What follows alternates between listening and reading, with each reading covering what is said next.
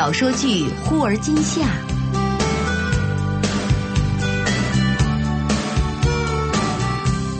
根据明前雨后的同名小说改编。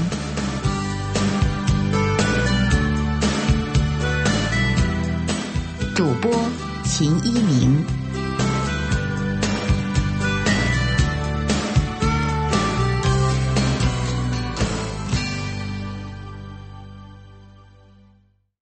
第二十五集，月亮出来了，皎洁安静的映照着雪山，炉子里的木柴不断的响着。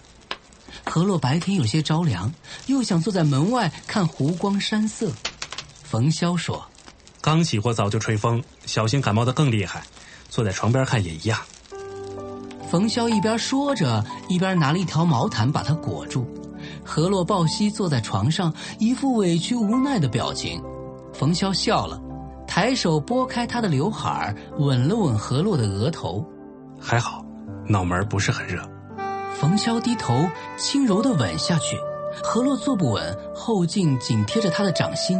何洛忍不住闭上双眼，想起甜心的话：“生米煮成熟饭就好了。”毛毯散在床上。冯潇的手掌已经掀起衣襟，游移到何洛的侧腰上，炙热的温度传来，令他心中一滞。本应是柔情无限的时刻，何洛却觉得心中有淡淡的忧伤，眼泪扑簌簌的滚落下来。还不想就此尘埃落定。何洛起身推开了冯潇，一言不发。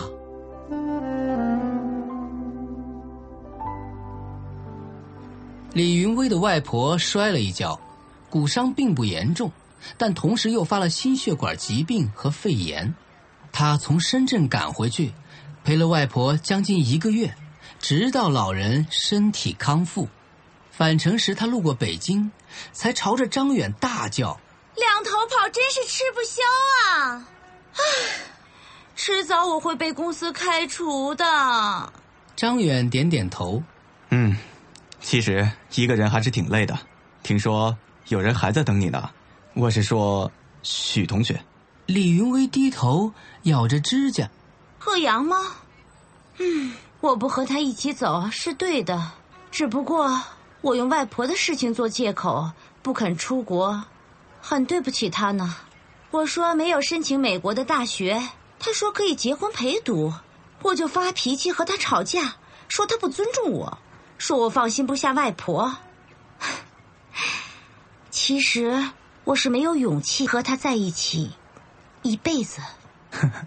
婚前恐惧症吧？许同学对你不是挺好的吗？李云威抬起头，啊，他是很好，不过多数时候我们选择的是那个喜欢的人，而不是那个最好的人。感情如人饮水，冷暖自知。唉，我到最后发现没有办法勉强自己，是我对不起他。选择了一个人，就要接受他的决定，说不上谁对不起谁。还有，最不能勉强的就是自己的心啊，就好像弹簧，压得越狠，弹得越高啊。李云威瞥了张远一眼，那你还选择这么压着，小心憋得吐血。你们两个呀，都是我的朋友，手心是肉，手背也是肉。我希望你们两个都可以开开心心的，就算不能在一起，也要各自幸福起来。他很幸福吧？李云威沉默片刻。我不知道，我只知道他对何洛很好。你前段时间不是见到何洛了吗？张远笑着截下他的话，走到窗边。我不敢多问，怕知道什么自己承受不了的事情。掩耳盗铃，自欺欺人吧。最近我们人事改组，紧要关头，我不知道自己还能分出多少时间和心思来想他。我也很累，怕所有的投入都没有回应。有时候，我真的不抱任何希望了，但是，又不想给任何自己遗憾的机会。我知道，多等一分钟都会让他离我更遥远。只是我不知道还能说什么。他该能想到的，只有你好，再见。其实。念念不忘比说再见更痛苦，铭记过去更需要勇气。张远深深呼吸。那就给我一个机会，说再见吧。我会努力说的很潇洒。最坏的情况不过是他不爱我，怎么样都不会比这个更糟糕吧。真实的世界，想要承受就要接受不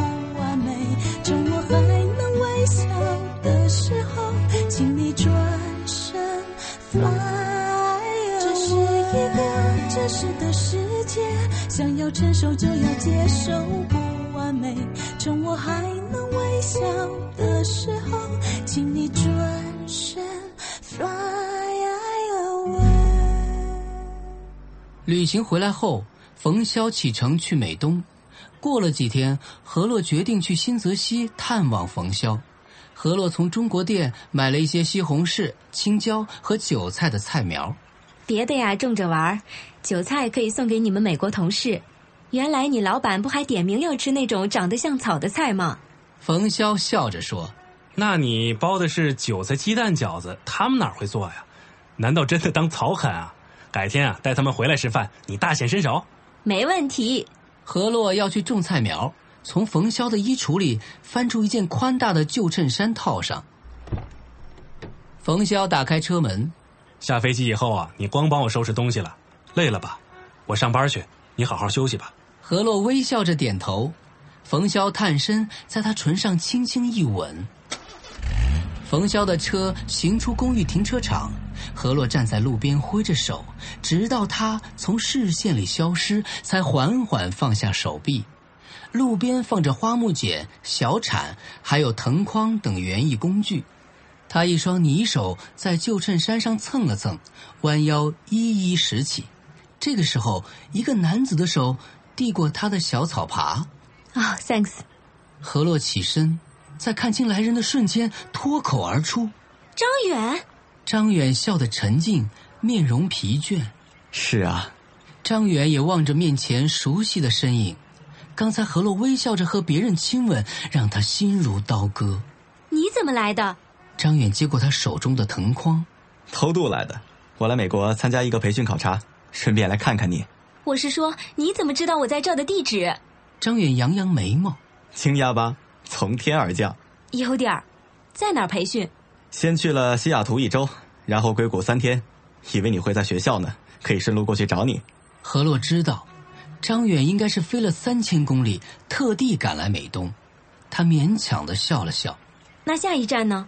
我们要去纽约，正好离你这儿不远，所以过来看看你。何洛预备让张远离开，但面对他疲倦的微笑，话到嘴边儿却成了。进来坐，喘口气再说吧。说着，何洛便打开门，领着张远进了屋。张远迟疑的望着门边那一大一小的两双拖鞋，何洛则从柜子里拿出一双新的拖鞋。欢迎，你是第一位访客呢。你先坐，我给冯潇打个电话。同学来了，你晚上回来吧，我们一起找个地方吃饭。哦，甜心吗？真等不及，我们正要去看他呢。何洛镇定了一下，是张远，他去纽约开会。哦，好，我下班就回去。你问问他想吃什么，如果我回去晚了，你们先吃。何洛转身问张远，你晚上想吃什么？张远想了想，呃，随便吃点吧。最近这两天吃了好多西餐，还有所谓的中餐，又甜又酸的，所以特别想吃东北菜。电话那端的冯潇听见了，笑着说哈哈，那没办法，要何洛亲自下厨了，没问题吧？：“何洛点点头。好吧，你给我买些材料，早些回来，否则我没办法开火。”打完电话，何洛把没有来得及种的菜苗收好，从冰箱里拿了水果摆在张远的面前，又提了喷壶给吊兰浇水。听说你又要升官了？嗯，还没有，最近啊正在提名讨论呢。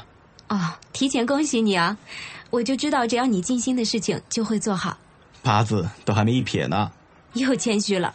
如果不是胸有成竹，这么关键的时刻你跑出来培训，张远深深的看了何洛一眼。我知道，但来美国这边的机会太难得了，我不想错过。何洛低头看着脚尖儿，你在美国还要待多久？纽约有很大的 IT 公司吗？没有，其实我的培训已经结束了，团员们有两天时间自由活动。明天中午的飞机我就要回国了，我的签证后天就过期。嗯，时间挺紧的。张远苦笑着。是啊，我听云薇说你们去了黄石公园，没想到都要开学了，你还不在学校。我昨天去的你学校，你室友说你刚来新泽西，其他团员都从旧金山出境，我自己改了明天纽约出境的机票。何洛岔开了话题。公司派你来学习。张远走上前，在何洛身后一步远的地方站定。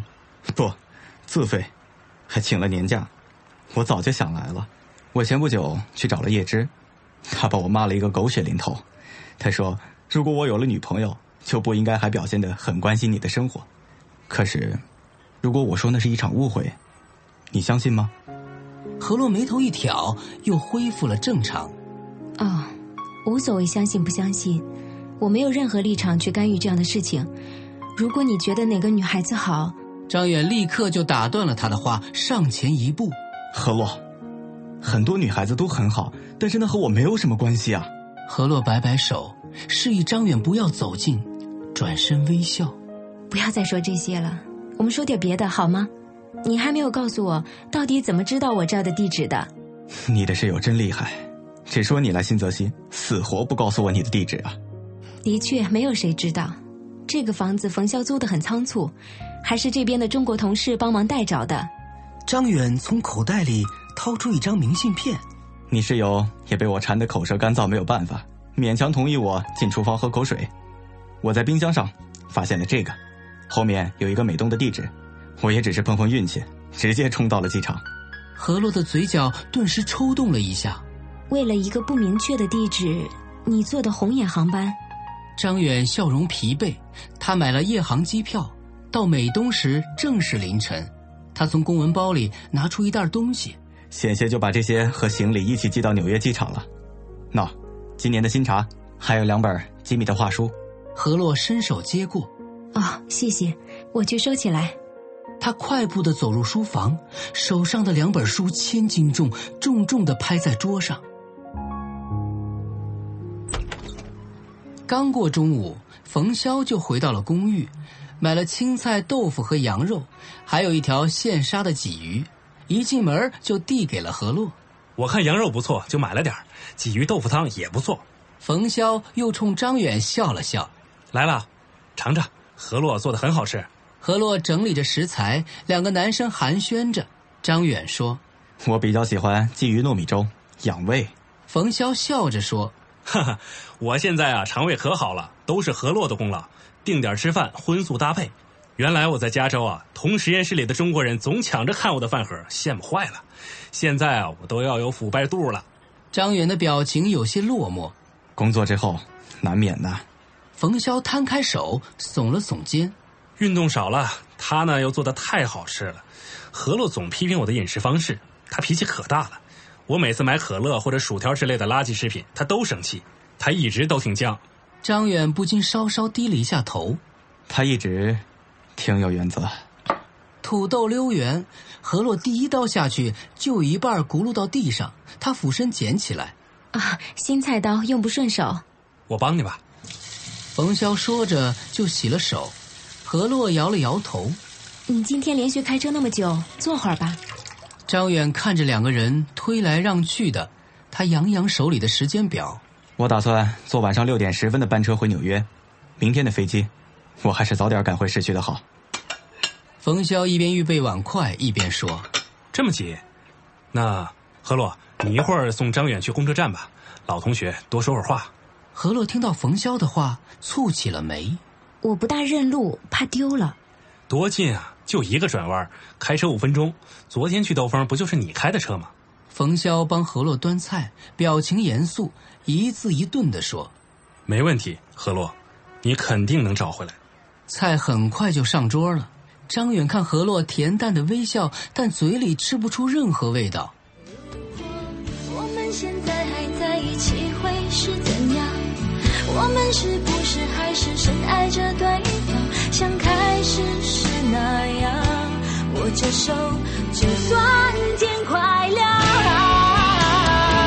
我们现在还在一起会是怎样？我们是不是还是隐瞒着对方？像结束时那样明知道你没有错还硬要我原谅。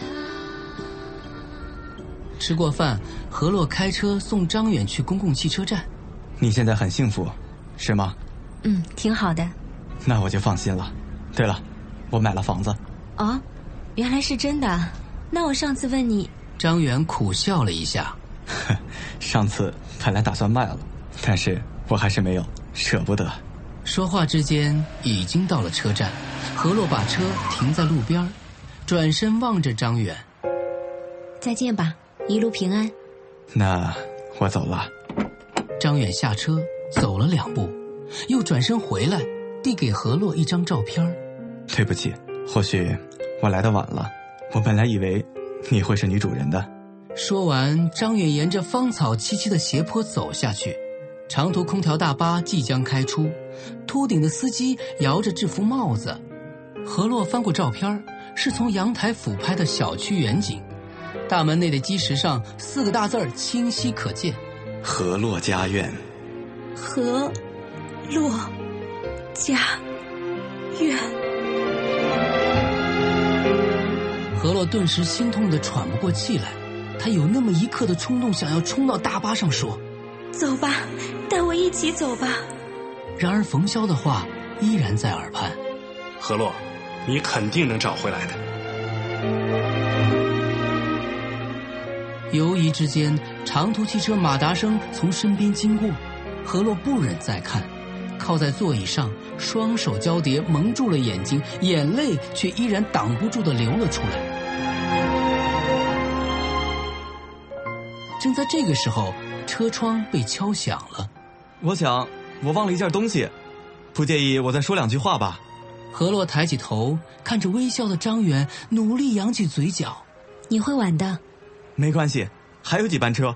两个人并肩坐在缓坡的草地上，远处起伏的苇草在风里摇摆，风有一点凉。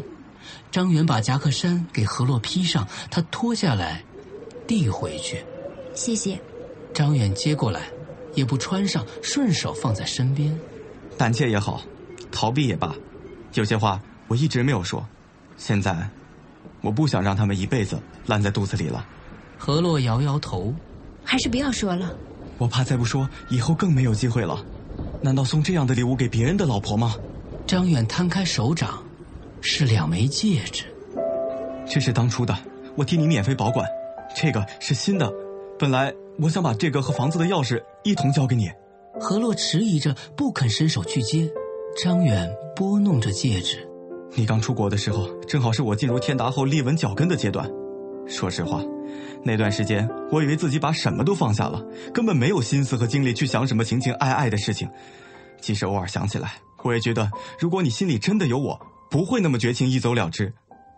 就算真的过了三年五载，我们也有重新在一起的机会。可是事到如今，直到你走得非常远，远到已经属于别人的世界了，我才发现自己根本没有任何挽留你的话，除了一段又一段的回忆，我和你什么都没有，我又拿什么来给你承诺呢？